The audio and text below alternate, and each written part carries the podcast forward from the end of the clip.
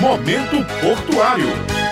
Muito bom dia, estamos começando mais um programa Momento Portuário. E nesta semana foi comemorado o Dia do Agente Marítimo. Você sabe o que faz esse profissional? As principais responsabilidades de um agente marítimo consistem em atender de forma plena às necessidades de seus clientes e manter a atenção às mudanças legais que podem impactar na operação do navio.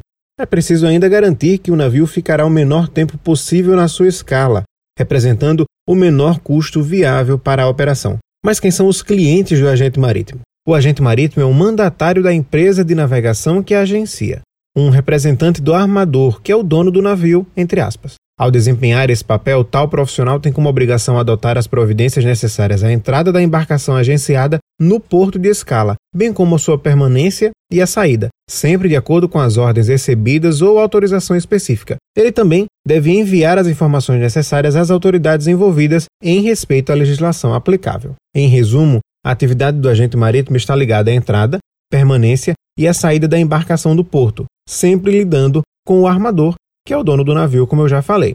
E a formação para ser agente marítimo é diversa, já que ele é um profissional que precisa de informações legais, mas também informações de logística, técnica e muito jogo de cintura.